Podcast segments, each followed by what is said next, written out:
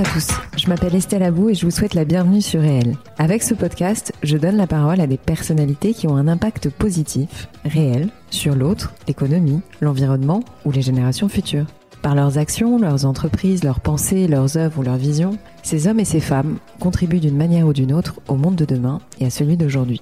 Si vous aimez le podcast et que vous voulez me soutenir dans ma démarche, la meilleure manière de le faire, c'est de vous abonner, de mettre 5 étoiles à l'épisode, de le commenter ou encore d'en parler autour de vous sur les réseaux sociaux et dans la vie réelle. Alors je vous souhaite une très bonne écoute et on y va.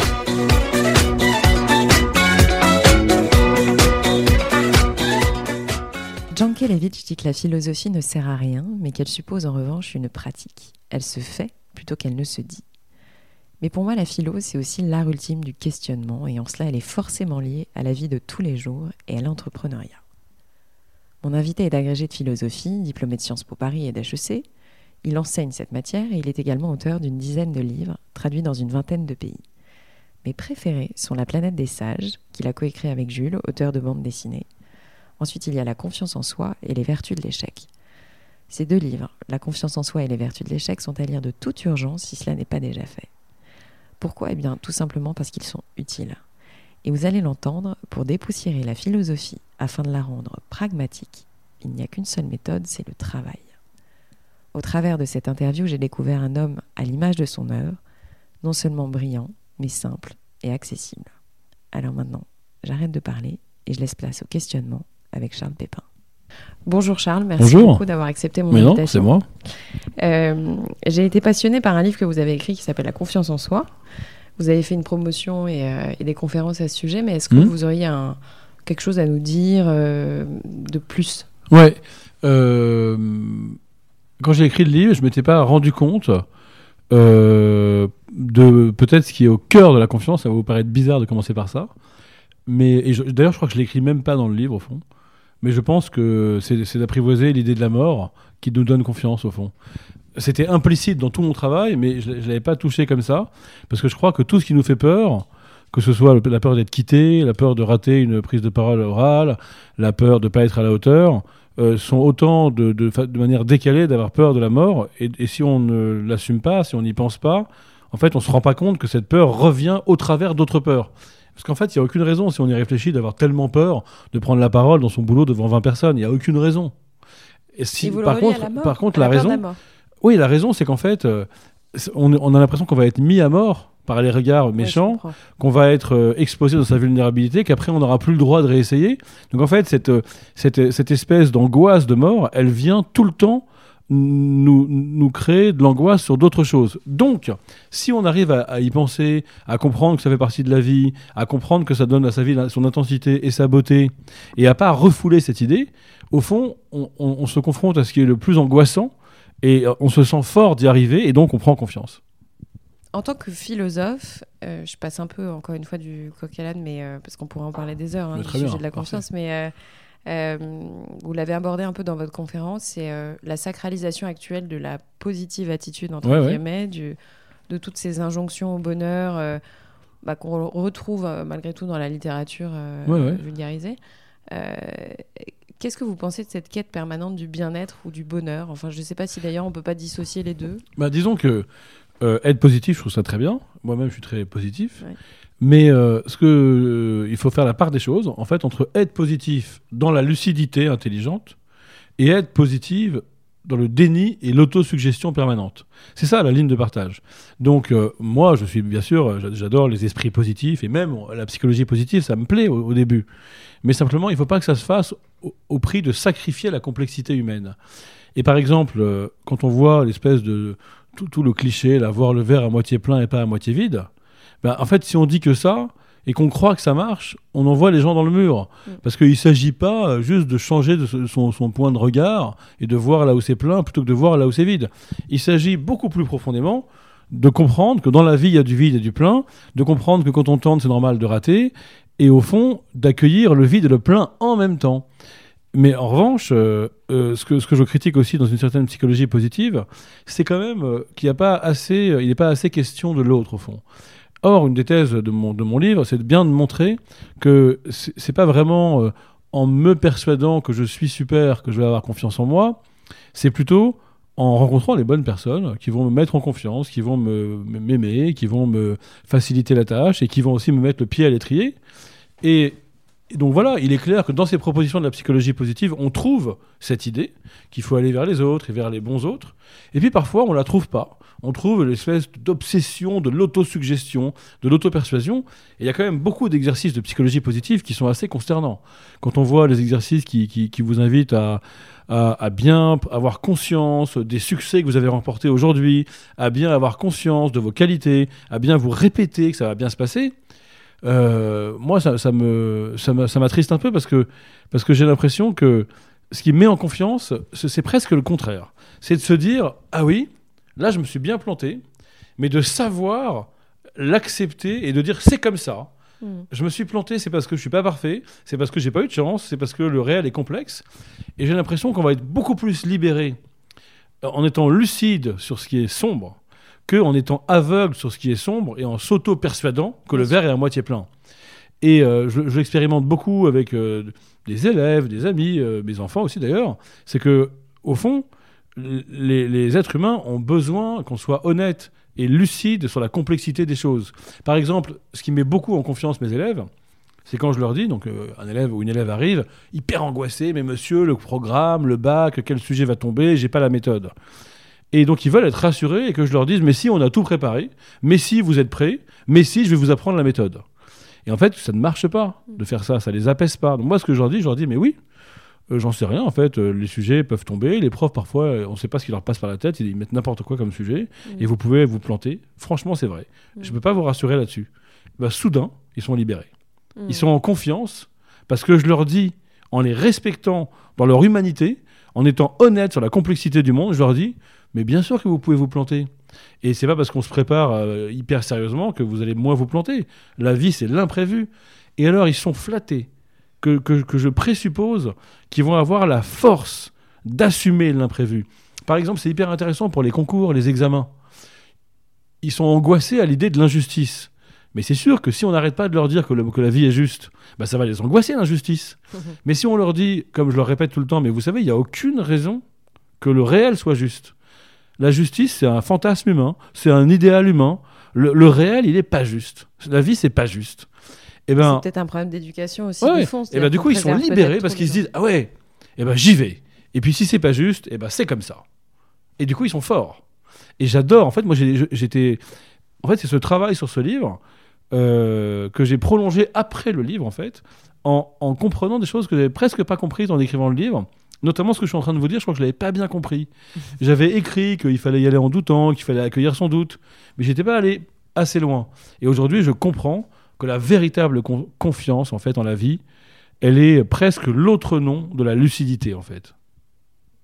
C'est très beau. Euh, vous avez une capacité euh, à écrire de manière simple, didactique et abordable. Euh, Hmm. C'est-à-dire que vous avez vulgarisé malgré tout la philosophie. Ouais. Parce que moi-même, mes souvenirs d'étudiante, donc ça remonte à pas si longtemps que ça, mais un petit peu quand même, Ah, la philosophie, non mais un petit peu, la philosophie était poussiéreuse. Enfin, l'idée qu'on a de la philosophie est poussiéreuse. Mais donc vous arrivez à faire ça. Est-ce que pour vous c'était une vocation euh, d'enfant presque? Enfin, est-ce que vous- quand vous étiez jeune, vous vous êtes dit, euh, moi ma vocation c'est de transmettre euh, Non, non, pas du tout. une Non. matière qui Non, non, est, euh, moi j'ai une autre histoire. Je, je viens, enfin, je, je voulais plutôt être romancier, avec euh, pas du tout l'ambition d'écrire des, des choses très accessibles. Là, j'ai commencé par écrire des textes un peu, un peu complexes à lire. Et en fait, je suis devenu prof de philo plutôt pour écrire des romans et pour avoir un métier qui me permette d'écrire des romans. Et euh, j'avais donc pas cette fibre, on va dire, pédagogue, euh, ou, ou du moins je comptais pas en faire mon métier, donc j'avais pas cette idée de vocation. Et il y a une phrase très jolie qui dit que de travail il faut pour faire oublier le travail. Mhm. Et en fait, ce style simple que vous évoquez, enfin faussement simple en fait, c'est un énorme travail. Ouais, c'est un énorme travail. Par exemple, je corrige beaucoup plus les phrases de ces essais très simples, enfin qui ont l'air simples, plutôt que des phrases de mes romans ou même de des essais plus compliqués que j'ai écrits. Mhm. Donc en fait, il y a plus de travail pour arriver à la simplicité que pour euh, produire un jargon euh, sexy et compliqué.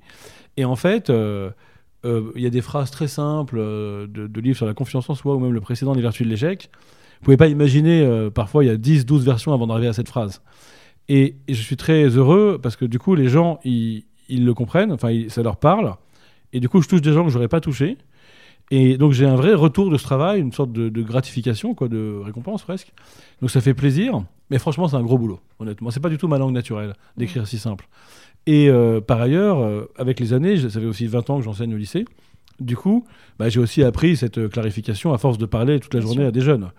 Et je me suis rendu compte que, que j'adorais en fait dire simplement des choses complexes. Euh, que c'est presque ça une passion en fait. Donc, d'ailleurs les élèves ça les ennuie, ça les parce que je répète tout dix fois jusqu'à arriver à la bonne phrase. Mais alors comme ils voient pas les nuances, ils me disent mais monsieur, on l'a déjà dit dix fois. Ça fait dix fois que vous nous dites que la confiance c'est l'amoureuse du doute. Oui mais vous voyez cette phrase je l'avais pas dit comme ça. Et, donc il y a un ressassement euh, pédagogique. Euh, et à l'inverse, quand même, j'ai une petite, une petite ligne de cohérence, c'est que j'ai fait des, des études de philo en plus des autres études, et j'ai été exaspéré Mm. par les profs de philo qu'on comprend pas et dont on découvre plus tard qu'ils n'ont pas grand-chose à dire. Donc il y a quand même beaucoup d'universitaires qui cachent le peu de véritable sens de leur, de leur- intéressant de leurs propos sous une très complexe apparence. Donc voilà, je préfère largement dire simplement des choses complexes que dire de manière compliquée des choses simples. Et sur le fait de parler, justement, de réfléchir en parlant, vous avez dit quelque chose dans votre conférence qui m'a beaucoup marqué. C'est qu'on enseigne souvent aux enfants de dire. Enfin, on leur dit tourne sept fois ta langue dans la bouche avant de parler. Stupide idée, il n'y a rien de plus bête que cette Ouais. phrase. Vous savez, d'un point de vue des neurosciences, on, on pense en parlant en fait. Oui. Donc ça se fait en même temps.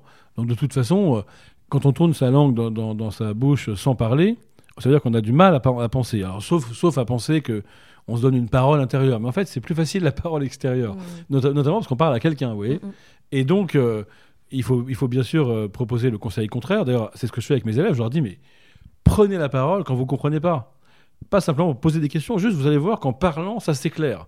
Et puis en parlant, il y a du lien, il y a une énergie, il y a Une rencontre, il se passe plein de choses. Et euh, tout, tout ça, euh, tous ces parents qui disent, tous ces profs qui disent euh, réfléchis bien avant de parler, tourne cette fois ta, ta langue dans ta bouche, tout ça, en fait, c'est des rationalistes, implicitement. Ils pensent que c'est la raison qui décide, qui domine, et qu'après, on va parler avec la bouche, avec les sens. Mais c'est totalement faux. Mm, mm. La raison, c'est sensible, de toute façon. C'est, c'est, c'est- elle est émue, la raison aussi. Enfin, il faut parler avec son corps, il faut penser avec son corps, il faut. Enfin, il faut pas être rationaliste ni dualiste, quoi. Mm, mm. Il faut faire confiance à l'ensemble de soi, d'ailleurs. Pas simplement à sa raison. Il faut se faire confiance euh, euh, à toutes ses facultés, euh, le corps y compris. Mm. Connecté. Ouais. Euh, je voudrais parler des vertus de l'échec. Donc, c'est un autre livre que vous avez écrit, et notamment de la notion de fidélité. Mais la Ouais. fidélité à soi euh, ou aux autres. Euh, le lien que je fais, c'est euh, par le biais d'une de vos citations. Vous dites il faut endurer la résistance du réel et ne pas être dans le volontarisme, mais dans le désir. Ouais. Donc, je me permets de faire un parallèle en observant les crises de milieu de vie. C'est-à-dire Ouais. que c'est un sujet quand même euh, à part entière aujourd'hui, euh, ou les crises tout court d'ailleurs, enfin on peut l'observer euh, dans nos entourages respectifs.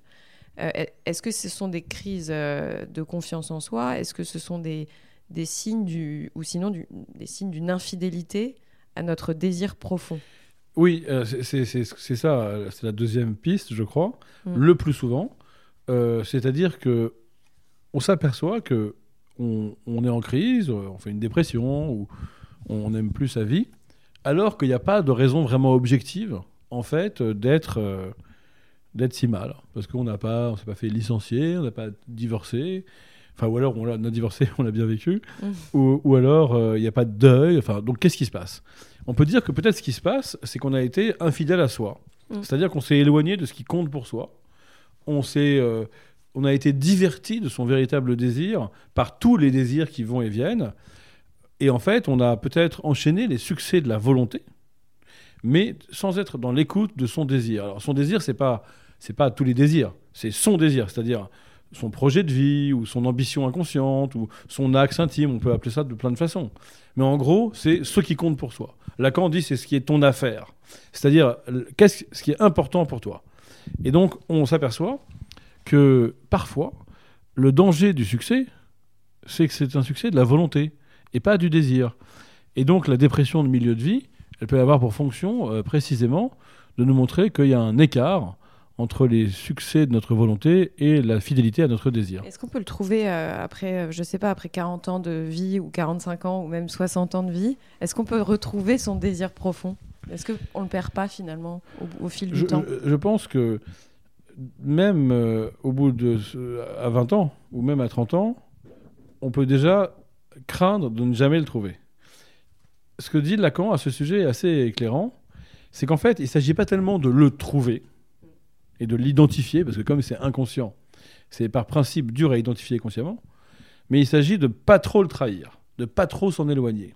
C'est-à-dire, au fond, euh, d'être à l'écoute de soi, de son corps, de ses symptômes, parce que ce sont eux qui vont nous indiquer dans quelle mesure on trahit son désir. Mais après, il ne faut pas caricaturer. Ça ne veut pas dire que je vais dire Ah oui, mon désir, c'est ça.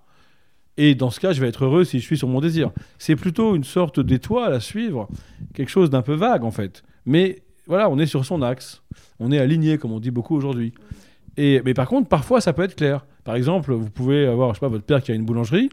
Et en fait, votre vrai désir, c'est de reprendre la boulangerie. D'être le fils de votre père.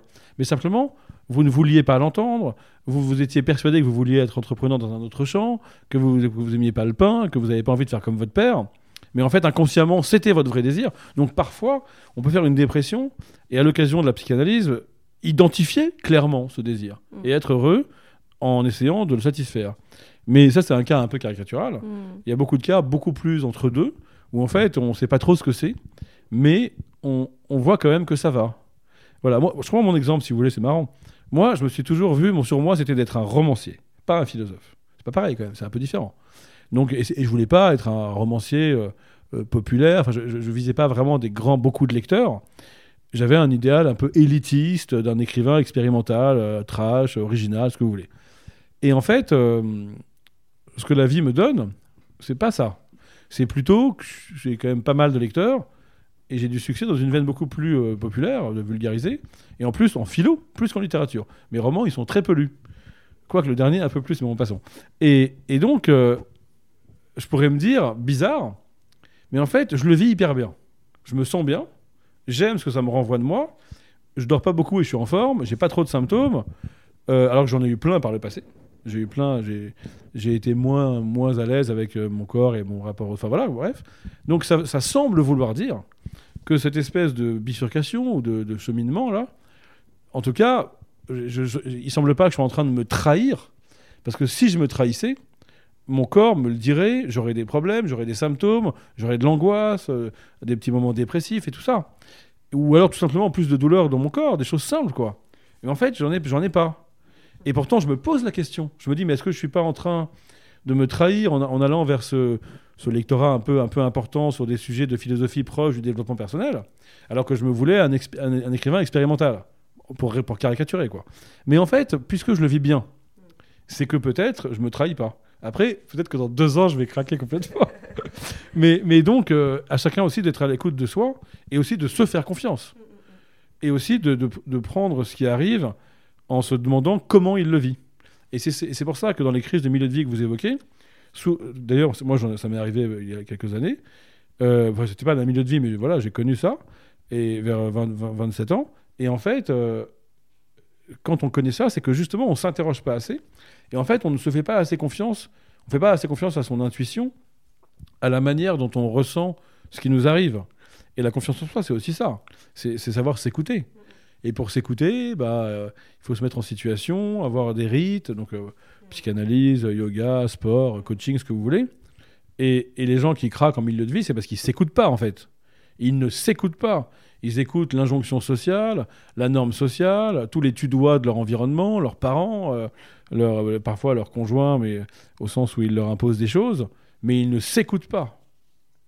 Et peut-être que du coup, la crise est une manière pour eux, comme une chance en fait, même si c'est douloureux, et une fenêtre qui s'ouvre et qui, qui dit à la personne, tu vois, maintenant, tu as encore la moitié de ta vie à vivre, bah, peut-être c'est mieux de la vivre en t'écoutant. Mm, Et peut-être que la confiance va revenir, aussi d'ailleurs avec une sorte de, de guérison par rapport à l'illusion de la toute-puissance. En fait, je ne peux pas tout faire, parce que même si je crois que je peux tout faire par succès successif de ma volonté, il y en a qui vont pas me plaire, qui vont pas me rendre heureux, même si j'ai le talent de les réussir. Parfois, le talent, c'est dangereux, hein, parce que si on a un talent, mais que ça nous conduit à réussir des choses qui nous plaisent pas, mais il vaudrait peut-être mieux avoir moins de talent. Là, les, les vertus de l'échec, c'est ça aussi. C'est, une, une sorte de découverte, d'une humilité qui fait du bien. C'est vrai. En parlant de l'échec, vous avez dit qu'il y a, euh, s'il y a déni d'échec, il ne peut pas y avoir vertu de l'échec. Ouais. Euh, alors, j'ai deux questions en, en une. C'est euh, est-ce qu'il faut foncer? Est-ce qu'il faut aller vite après un échec? Est-ce qu'il y a des, des méthodes à appliquer après un échec? Donc ça, c'est la première Ouais. partie de la question. Et la deuxième question, c'est en France, il y a encore une culture assez culpabilisante de l'échec. Ouais. Euh, euh, et, particulièrement en France, parce que c'est pas le cas aux États-Unis, c'est comment on peut euh, faire en sorte de ne pas confondre avoir raté et être un raté. Alors, est-ce qu'il faut rebondir vite? Euh, Je dirais oui quand on est jeune, clairement. Mm. Donc là, si on a 18 ans, euh, 20 ans, 23 ans, euh, évidemment que c'est pas le moment de faire une psychanalyse pour, euh, pour s'arrêter, interroger son désir profond. Il faut rebondir et bifurquer, tenter autre chose. Ça, c'est la jeunesse. hein. Il faut quand même être clair que beaucoup de préceptes, on va dire d'une sorte de sagesse que je propose dans mes livres, finalement, ne sont, pas adaptés à la jeunesse. La jeunesse, pour moi, elle doit foncer. Elle doit se lancer dans les projets. Et euh, voilà, s'il y a une porte qui se ferme parce que j'ai raté tel concours, bah, je fais autre chose. La vie est grande, le champ des possibles est très ouvert. En revanche, euh, plus tard, on va dire, allez, pour, simplifier, mais euh, passer la trentaine, quoi. là, je pense que la hâte peut être contre-productive. C'est qu'à force de vouloir rebondir trop vite, on peut rater le rebond. Parce qu'on ne s'est pas assez écouté, et surtout, on n'a pas assez entendu ce que l'échec nous souffle. Parce que l'échec peut nous souffler soit de persévérer dans la même voie, riche d'un apprentissage nouveau, soit de changer de voie en comprenant que cette voie ne nous correspond pas. Par exemple. Ou alors l'échec peut nous euh, souffler qu'en fait c'est un acte manqué et qu'on a fait exprès pour écouter son désir, ou alors que c'est un test pour savoir ce, ce à quoi on aspire. Mais tout ça c'est compliqué. Donc là il faut du temps, Euh, il faut de l'accompagnement, ça se fait pas tout seul. Tout seul on comprend rien quoi. Il faut parler à quelqu'un, il faut être avec un thérapeute, un psychanalyste, une- un coach, euh, ou pas, ça peut être des amis, mais je pense que c'est bien de ne pas être seul en tout cas. Et là, il faut euh, avoir ce luxe de pouvoir avoir du temps. Et ça coûte cher. Donc évidemment, c'est un problème parce que la société ne nous donne pas ce temps. Quoique, quand même, assez souvent, les, les entreprises euh, proposent ce genre de choses. Quand elles se débarrassent de quelqu'un en lui finançant un outplacement, par exemple, quand, elles, euh, euh, le- quand il y a dans le kit de sortie euh, un petit peu d'argent avec un coaching, donc ça existe quand même. Donc finalement, on est, c'est, pas si, euh, c'est pas si imp- impensable, quoi. Et pour arriver à votre question d'après, euh, mais qui est liée, comment euh, éviter de se sentir un raté alors qu'on a simplement vécu un ratage Eh bien, il y a une approche globale, c'est ce qui est de se dire euh, qu'on pourrait appeler une approche existentialiste et non pas essentialiste. C'est-à-dire, je ne me dis pas euh, qu'est-ce que je suis, mais euh, qu'est-ce que je vais faire de cette expérience. Et donc, euh, d'ailleurs, c'est une attitude qu'on peut adopter aussi bien face à l'échec que face au succès. Hein. C'est pas dans quelle case l'échec ou le succès m'inscrit pour toujours. C'est pas quelle étiquette essentielle ça met sur mon front, mais qu'est-ce que je vais en faire? Hein, Comme John Lennon et, les Beatles, après le rejet de leur premier album, bah, ils chantent dans la rue Where are we going now? C'est-à-dire, Où est-ce qu'on va Où est-ce qu'on va Ça ne veut pas dire qu'on est fataliste, qu'on ne sait pas où aller. Ça veut dire où est-ce qu'on va avec cette invitation à aller voir ailleurs? Et euh, aussi, comme vous l'avez dit, il faut I'm Sandra, and I'm just the professional your small business was looking for. But you didn't hire me because you didn't use LinkedIn jobs. LinkedIn has professionals you can't find anywhere else, including those who aren't actively looking for a new job but might be open to the perfect role, like me. In a given month, over 70% of LinkedIn users don't visit other leading job sites. So if you're not looking on LinkedIn, you'll miss out on great candidates like Sandra. Start hiring professionals like a professional. Post your free job on linkedin.com/spoken slash spoken today. faut pas qu'il y ait de déni. Parce que si je, ne, si je suis dans le déni, si je ne veux pas voir qu'il y a échec, bah, je ne vais pas pouvoir en voir la vertu. Et donc, euh, ça veut dire que parfois, pour pas qu'il y ait de déni, il vaut mieux reconnaître que c'est son échec, même si la question pourrait se poser. Parfois, c'est pas de notre, notre faute, on était à plusieurs, il y a des gens qui n'ont pas compris, il y a des gens qui ont mal, mal fait leur boulot. C'est le cas du divorce, souvent on dit euh, c'est la responsabilité de deux personnes et, euh, et ça évite Ouais. parfois beaucoup de gens de se, de se, C'est dommage se poser parce les que bonnes questions. Parce que c'est mieux de, de se dire. Enfin, si vous voulez, c'est mieux de se dire c'est mon échec alors que c'est pas le cas, Hmm. que de se dire c'est pas mon échec alors que c'est le cas. Oui, parce qu'après dans- on, répète encore Bah, les exactement. mêmes. Et surtout, euh, comment autrement, on a un sentiment d'injustice. Si, si on dit c'est pas mon échec, je c'est de la faute des autres, et ce sentiment d'injustice, Hmm. il est très désagréable, il sert à rien, il apporte rien. Et puis il transforme les gens en victimes permanentes. E- Exactement. Et donc, euh, à tout prendre, je pense qu'il vaut mieux s'en mettre plus sur le dos que pas assez. Mm. Ce qui revient à dire, et c'est pas, c'est un peu contre-intuitif, qu'il faut euh, se manger son sentiment d'échec complètement. C'est-à-dire l'accepter, le ruminer, et c'est désagréable. Alors qu'on a une invitation aujourd'hui à ne pas endurer le sentiment d'échec et à se précipiter dans le rebond comme si c'était une fête. Voilà, je fais la- mon, mon échec est un diplôme, mon divorce est festif. Non, je suis pas d'accord. Il- Il faut endurer l'échec. Pourquoi? Parce que si j'ai un sentiment d'échec, il va m'indiquer ce qui est important pour moi. Et si je l'écoute, je vais savoir qui je suis, à quoi j'aspire, quel est mon, mon désir, mon étoile, qu'est-ce qui compte en fait? Et ben la belle façon de réussir dans la vie, c'est de se demander ce qui compte pour soi. Et ben parfois, l'échec nous offre la chance de se demander ce qui compte pour soi. Ce que je dis souvent à des élèves ou à des parents d'élèves obsédés par le ratage possible de leur enfant en bac plus 1, je leur dis mais moi, moi, peut-être que je lui souhaite à votre enfant de se planter. Parce qu'il va se poser une bonne question que son, son ami, son camarade ne se posera pas. Il va réussir sa prépa, réussir son école de commerce, réussir son début de carrière chez, euh, chez pas de boîte. Et puis finalement, à 39 ans, péter Ouais. un câble. Ouais. Parce qu'il s'est jamais posé de questions. Ouais. Moi, j'en vois toute la journée des gens Bien comme sûr. ça. C'est un sur deux, j'ai envie de dire.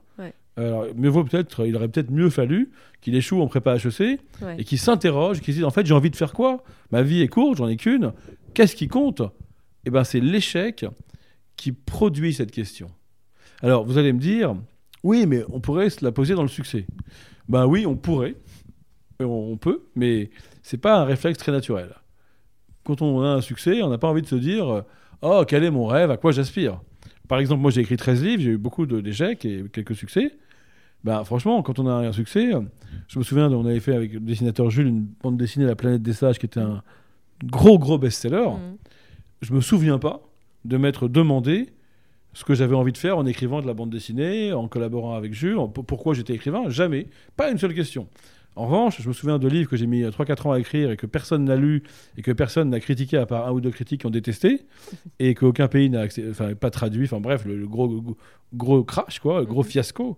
Ben là, je me suis demandé pourquoi j'écrivais, pourquoi j'avais fait ce choix, à qui je m'adressais, qui- quel était mon désir, à- comment je voulais écrire? Et c'était autrement plus riche et fructueux que, que les quelques best-sellers que j'ai connus. Donc ça veut dire quand même, c'est un exemple comme un autre, c'est juste un exemple, mais Mhm.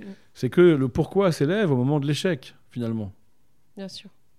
Et puis enfin, euh, comment euh, bien vivre l'échec pour pas se sentir un raté? Là, un petit truc très concret, c'est que c'est dissocier l'échec de sa personne et l'échec de son projet. Mhm. C'est pas mon échec en tant qu'individu, mais c'est l'échec de ce que j'ai entrepris. C'est l'échec de ce que j'ai tenté. C'est l'échec de mon projet, de mon entreprise, de mon idée. Mais c'est pas c'est pas l'échec de mon moi. Bien au contraire. Mm. Peut-être ce moi va-t-il se révéler au contact de l'adversité, comme De Gaulle par exemple ou Barbara. Peut-être euh, que euh, le roi en moi va avoir besoin de l'adversité pour être un roi. Je dis ça parce que l'étymologie de l'échec, c'est le roi est mort. Ouais. Et, et c'est votre question. Mhm. Si j'ai l'impression que je suis un raté, j'ai l'impression que le roi en moi est mort. Eh ben non. Euh, les grands rois se révèlent au combat. Et dans mon livre, Les vertus de l'échec, je prends plein d'exemples. Ouais, ouais. Nadal, Barbara, euh, euh, Churchill, euh, Steve Jobs, et- et- Edison, tous ces, tous- tous ces gens. Gainsbourg aussi, non? Gainsbourg, bien sûr, bien sûr. Mm. Se sont révélés dans l'échec, au fond. Mm, mm. Je reviens, on en a parlé rapidement sur le. le- Alors, euh, je fais un lien euh, un petit peu, euh, un petit peu long, mais le monde de l'entreprise, en fait. Il y a beaucoup de burn-out, de brown-out, de, de quête de sens, de chief happiness officer. Enfin, je, je- Ouais. je trouve que le monde du travail a, a- s'est métamorphosé.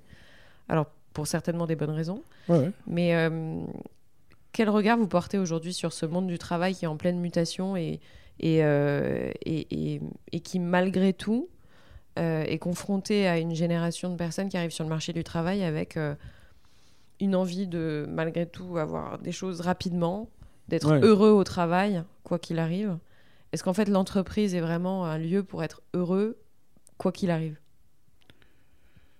Ben, j'observe euh, deux, deux choses un peu contradictoires. D'abord, euh, Oui, beaucoup de gens malheureux au travail. Oui. Voilà. Ça, c'est un vrai constat. Qui souffrent, qui ont peur, qui, qui, qui, euh, ont la boule au ventre, qui, sont, qui sentent de l'injustice, que d'autres montent dans la hiérarchie alors qu'eux non. Bon voilà. Euh, et de l'autre côté, euh, quelque chose de beaucoup plus positif, c'est beaucoup de mutations de l'entreprise vers l'entreprise libérée, même les très grosses boîtes qui mettent en œuvre des, des séminaires, des modules de micro-siestes, des, réflexions sur le bien-être et tout. Euh, du coup, si on met en, fa- en face à face ces deux paramètres, ces deux, facteurs, enfin ces deux constats, bah, c'est compliqué parce que soit on se dit, en fait, euh, tout ce progrès du bien-être en entreprise n'est qu'un cache-misère pour mieux supporter euh, un capitalisme injuste, et dans ce cas-là, on a une vision assez sévère en se disant, bah, en fait, euh, au lieu, euh, c'est ses employés, ses salariés ou ses cadres, ou même ses managers, au lieu de tout casser, de dire euh, on, ne me demande pas d'avoir du talent, de me dire on me demande de me soumettre au process, au lieu d'aller faire autre chose, de monter leur boîte, de claquer la porte, de devenir prof, eh bien, comme ils vont avoir des petits modules de bien-être, ils vont supporter et ils vont rester. Ça, c'est la version dark. Et la version optimiste, c'est de dire non, il y a une vraie mutation du capitalisme parce que euh, le capitalisme euh, sait qu'il va mourir s'il ne mute pas, que les gens peuvent plus aller déprimer au bureau devant des murs pleins de moquettes grises et avec des horaires et avec un badge à l'entrée et un portique, quoi. Et donc, il faut qu'ils aient euh, des séminaires d'ouverture, de la transversalité, de l'entreprise libérée, des, Des moins de de- soumission au process, du plaisir, non mais même plus que ça, vraiment quoi, du plaisir au travail, Mm. du développement du talent, de la joie de se développer et du développement personnel au sens noble. Mm. Donc moi, où est-ce que je me situe? Ben, Entre les deux, je, mon cœur balance et je vais beaucoup en entreprise. Parfois, je suis assez attristé par la tristesse que j'y vois et parfois, j'ai l'espoir que le bon côté l'emporte. Mm. Donc voilà, moi j'en suis là. Euh, je suis ni euh, pro-entreprise, euh, ni anti-capitaliste comme d'autres Mhm. philosophes. Euh, j'a- j'adore y aller. J'adore observer. En plus, moi, mon- j'ai aimé ça au début. Voilà, j'ai fait HEC. J'avais eu l'idée d'être entrepreneur. J'ai même failli commencer dans une banque, etc. Donc, euh, j'ai un peu flirté avec ce monde. Mais je suis partagé. Et en tout cas, euh, parfois, quand même, ce qui l'emporte, c'est une tristesse devant la non-exploitation des talents individuels. Ça, c'est dur. Je le vois quand même beaucoup.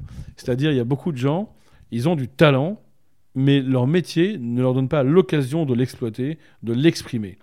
Ils vont pouvoir faire leur carrière, monter les étapes, sans révéler leur talent singulier. Et ça, ça m'attriste. C'est le cas dans les grandes ça- entreprises. ça veut dire qu'on détruit l'élite, en fait. Ça veut dire que l'élite, oui, mais l'élite, euh, les grandes entreprises, c'est quand même beaucoup d'emplois. Oui. Et voilà. Donc ça veut dire qu'il y a beaucoup, euh, une grande partie de, la, je- de la jeunesse, euh, de la jeunesse douée de France, Mm, mm, qui va se trouver sous-employée et sous-exploitée. mm, Et moi, ça, ça m'attriste.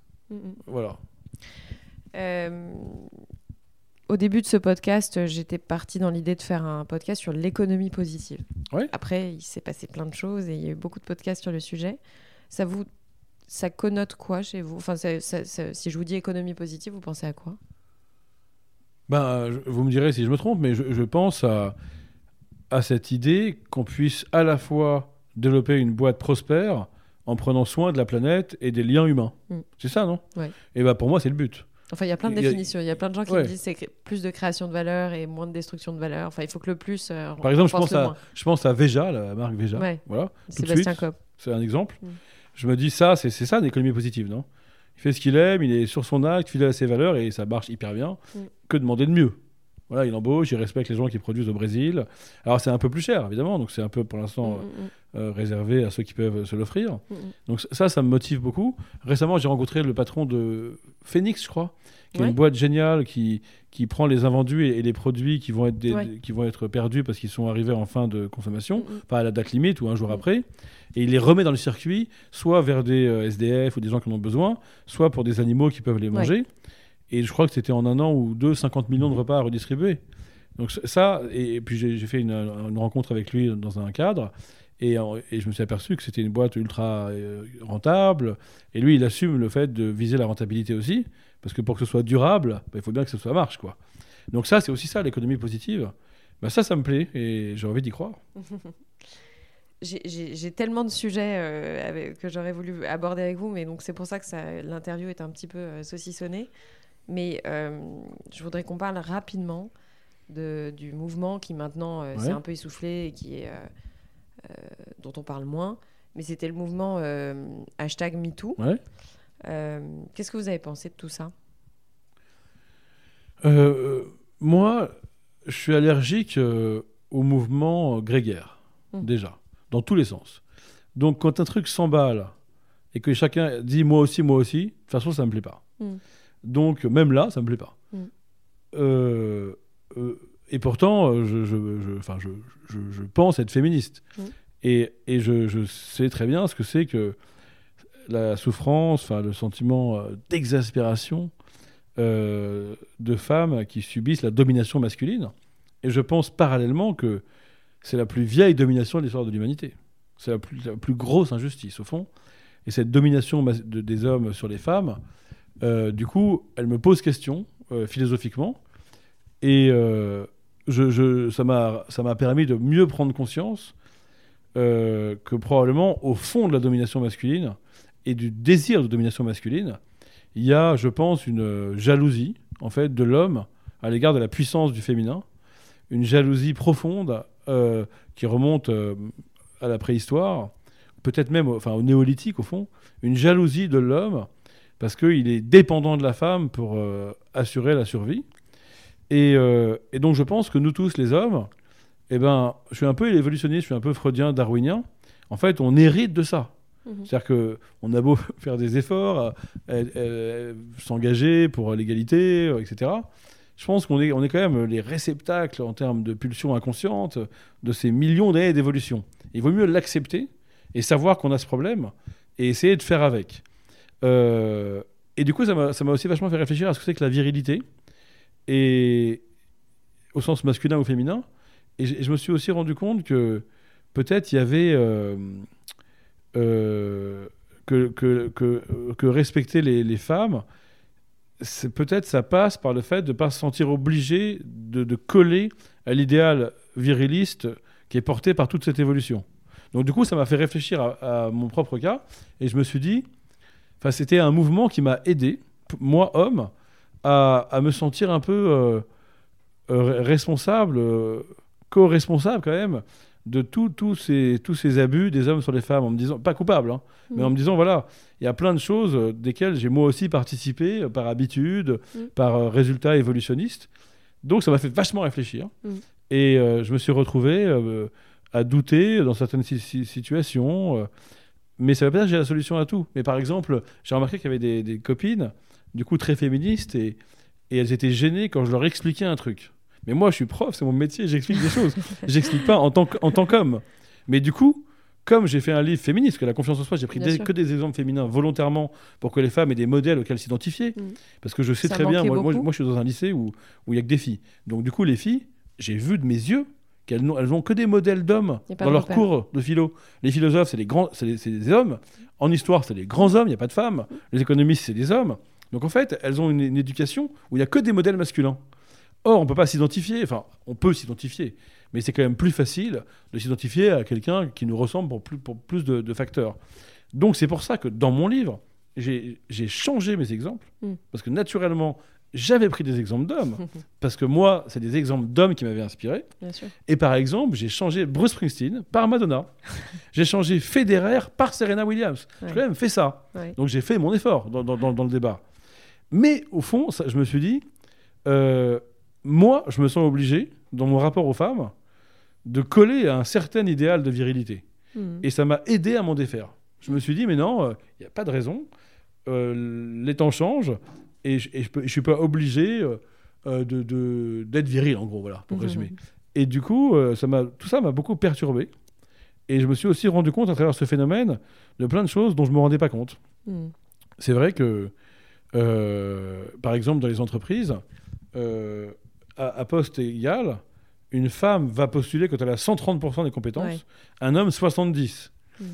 Donc je suis d'un côté euh, scandalisé par ça, et de l'autre, euh, euh, je comprends aussi les hommes euh, qui ont peur des femmes, parce que finalement, euh, c'est quand même, euh, c'est quand même quelque chose de très différent. Enfin, c'est très, euh, il faut quand même pas aussi jeter la pierre à, à tous ces hommes qui, euh, en fait, parce qu'ils ont peur des femmes, finalement se comportent mal avec les femmes. Ouais. Je peux pas d'un côté euh, dire dans mon livre, oui, la peur est légitime, la peur doit être acceptée, et puis après dire quand c'est l'apport de la femme, c'est mal. Ouais. c'est- Bien sûr. Puis c'est aussi l'altérité. enfin, moi, je pense quand même que c'est une altérité. Mm. Et donc, c'est normal de, de- que ce soit compliqué de, de, de rencontrer vraiment euh, l'autre. quoi. Ça prend du temps. Ouais. Maintenant, j'aimerais qu'on parle un peu de vous. Euh, à quoi ressemble votre quotidien? J'ai souvent euh, euh, pas réussi à répondre à cette question. Mhm. Et même, j'ai souvent été exaspéré par Ah, ceux pardon. qui répondent à la question. Non, pas, pas, pas par la question. par ceux qui répondent à la question comme si toute leur journée se ressemblait. Alors je me dis, soit ils mentent, soit ils sont fous, de ils sont psychorigides. Euh, vous savez, dans Elle, ma journée idéale, Ouais, dans ouais. tous ces journaux-là. Et moi, je- ça m'est déjà arrivé de devoir répondre. En fait, je peux pas répondre parce que Il arrive que je me ressemble. couche à l'heure où je me suis levé la veille, par exemple. Ça, ça- ça serait un exemple de Mmh. Et il arrive que je consacre ma journée entière à préparer euh, des affaires pour mes trois enfants, notamment euh, quand ils étaient plus petits. Et, il arrive, euh, comme je ne les ai pas à temps plein, que j'ai une vie absolument différente. De même, il arrive que je sois en train d'écrire un livre. Dans ce cas-là, je suis complètement fou. Et, et quoi que je fasse, je pense à mon livre. Même si je fais d'autres choses, j'écris le livre dans ma tête. Donc, je suis complètement absent présent. Et en même temps, il arrive que j'écrive pas de livre et que je, me, je fasse mes autres activités en étant très conscient et très sérieux. Il arrive que je sois hyper à l'heure au lycée et que, et que j'envoie des arrêts de maladie euh, parce que j'arrive plus à tout faire. Donc en fait, ma vie est totalement déstructurée. Et euh, donc j'ai du mal à répondre. Euh, mais ce qui est sûr, c'est que c'est une journée bien remplie dans tous les cas. Et puis j'aime pas en fait. Enfin c'est marrant. J'aime bien l'idée des rites. J'ai des rites quand même. Euh, La lecture, je pense. Ouais, bien sûr, j'ai aussi des rites par rapport au sport, des rites par rapport au divan, à la psychanalyse. Mhm. Donc j'ai des rites qui me font beaucoup de bien, j'en ai peut-être pas assez d'ailleurs, et qui sont des lieux où, au cœur de la déstructuration, je retrouve de la régularité, donc Mhm. heureusement. Mais euh, voilà, je peux pas vous dire ce que c'est que ma journée type, quoi. Vous avez des projets? Euh, ouais. Euh, j'ai, euh, bah, là, j'ai un projet de livre. Mhm. qui est le, la- la- le- c'est comme une trilogie. Les vertus de l'échec, ça s'est prolongé en la confiance en soi. Et donc là, je fais le livre euh, qui est la- l'aboutissement en fait, qui est un livre. euh, Génial, bonne nouvelle. ouais, c'est, voilà, ce sera- ça c'est un projet, on va dire, de livre. Et euh, j'ai, un projet. On sur- parle pas du thème du troisième lieu Non, Non, parce que c'est pas encore très clair. Je, pr- je- je préfère pas. Mais par contre, je, je pense que j'ai un projet sur plus d'années euh, qui est euh, de revenir au roman. Mhm. Euh, mais ce serait un roman qui serait plein de tout, tout ce cheminement philosophique. Et aussi, j'ai un autre projet. c'est de. Enfin, il y a double dimension. C'est d'avoir une, une vie plus calme Mhm. dans laquelle je puisse consacrer plus de temps à faire des choses pour les autres, en gros. C'est-à-dire que là, je me sens un peu... euh, enfin, disons que je me sens en décalage... euh, enfin, ma réalité me paraît en décalage avec mon idéal sur ce point. Je suis pas d'accord. Enfin, vous servez aussi euh, Oui, mais un quand même, réel c'est- avec vos bouquins. Enfin, c'est, ouais, c'est- mais il y a des choses concrètes euh, que je fais pas et je m'en veux de pas le faire. Par exemple, euh, je, je m'étais euh, renseigné, bah, c'est un exemple, hein, tout, tout le monde vit ça, mais voilà, moi, ça me... je m'étais renseigné pour donner des cours de français aux, aux migrants à Paris, je l'ai pas fait. Mhm. Euh, J'avais commencé à aller euh, faire un peu de philosophie avec les SDF et je l'ai fait qu'une fois, j'y suis pas retourné.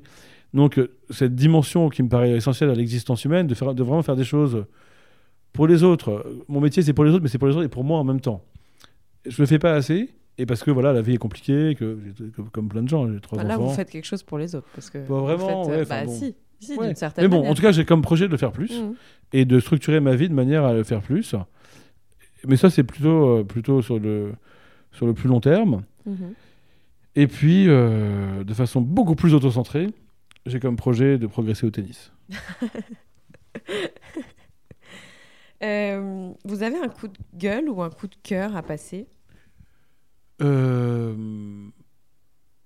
qui est pas forcément lié à l'actualité Ça peut être, euh, je sais pas, même ça peut être une recommandation. Enfin, quelque chose que que vous avez envie de dire. alors, un coup de cœur. euh, Ça peut être un livre, Ouais, ouais, ça peut être euh, une Non, je réfléchis parce que récemment, euh, j'ai été euh, bluffé par un livre. Ah oui, j'étais bluffé par un roman récemment euh, qui s'appelle Les garçons de l'été de Rebecca Lighieri. Mhm. C'est une écrivain qui s'appelle aussi Bayamak Tam. Ça, c'est son pseudo, Rebecca Alighieri. Euh, c'est pour moi un roman. euh, c'est une sorte de Stephen King à la française, enfin à la française en fait. Mhm.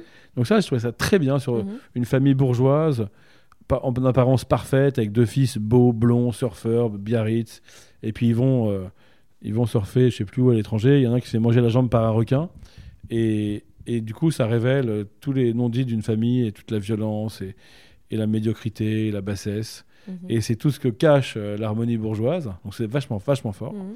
Donc ça, vraiment, je, je recommande à tout le monde. Et coup de gueule. euh, Non, je j'arrive pas à m'énerver en fait. j'arrive pas trop. euh. Bon, c'est très banal, mais quand même, oui, je peux vous le dire, ça, me fait mal de vivre dans un pays où Éric Zemmour a autant de lecteurs. Mhm. Ça me fait mal, mais euh, c'est juste esthétique, hein, parce que je sais que le ressentiment existe. Je, je sais que, que voilà, flatter les- la petitesse, ça, ça rapporte, mais quand même, ça me fait mal. Il est rentré dans un personnage particulier. Ouais, mais quand même, euh, je trouve ça, euh, je trouve ça triste, quoi, de voir cette, cette figure, tout ce qui flatte, tous ces gens qui l'invitent, qui laissent parler, euh, ce faux intellectuel. Enfin, tout ça, tout ça, je trouve ça, je- voilà, je m'énerve pas, mais je trouve ça, Mhm. je trouve ça triste. Une question Euh, que vous auriez voulu que je vous pose. Hum, J'ai bien aimé les questions que vous m'avez posées déjà. Euh, Oui, j'aurais bien aimé que vous, vous me parliez euh, euh, de, de ce qui me met vraiment en joie dans la vie. Ouais. Ouais. Euh, et je vois deux grandes joies. Il y a, y y la joie du- de, cré- de créer quand même, Mhm. euh, ce, que, ce que Bergson appelle la joie du créateur. Et d'ailleurs qui peut être très présente même dans des- une écriture euh, qui a l'air simple. Et, euh, et, et- et puis la joie de, de donner confiance au- autour de moi. Ça, j'adore. D'ailleurs, c'est ça que j'aime dans, dans le métier de prof au lycée. Beaucoup plus que d'enseigner la philosophie elle-même, qui est c'est qu'une partie du métier. C'est de, de donner confiance à, à des jeunes et de voir que ils, ils ont envie d'y aller, quoi. Et que peut-être j'ai participé à ça. Ça, ça me met beaucoup en joie. Merci Charles. Bah, merci à vous, merci beaucoup. Avant de vous quitter, sachez que vous pouvez retrouver toutes les notes du podcast sur le site www.réel.fr. Si vous voulez réagir, me contacter ou me proposer des invités, n'hésitez surtout pas à m'écrire sur Instagram. J'espère sincèrement que cet épisode vous a plu et qu'il vous donnera envie de vous abonner pour recevoir les notifications. Alors je vous dis à très vite pour un prochain épisode.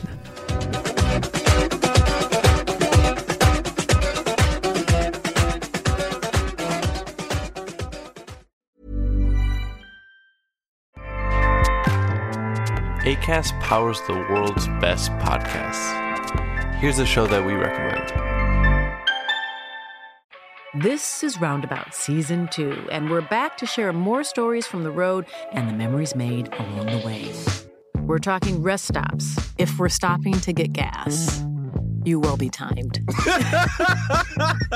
you will be for sure. Misguided plans, I grew up in the city, so I have like, you know, a healthy fear of real extreme darkness. this was like wilderness.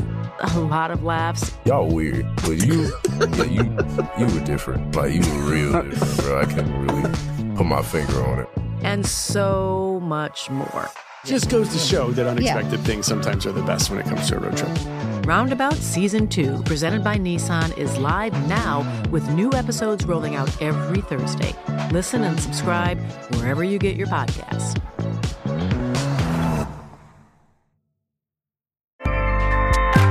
ACAST helps creators launch, grow, and monetize their podcasts everywhere. ACAST.com.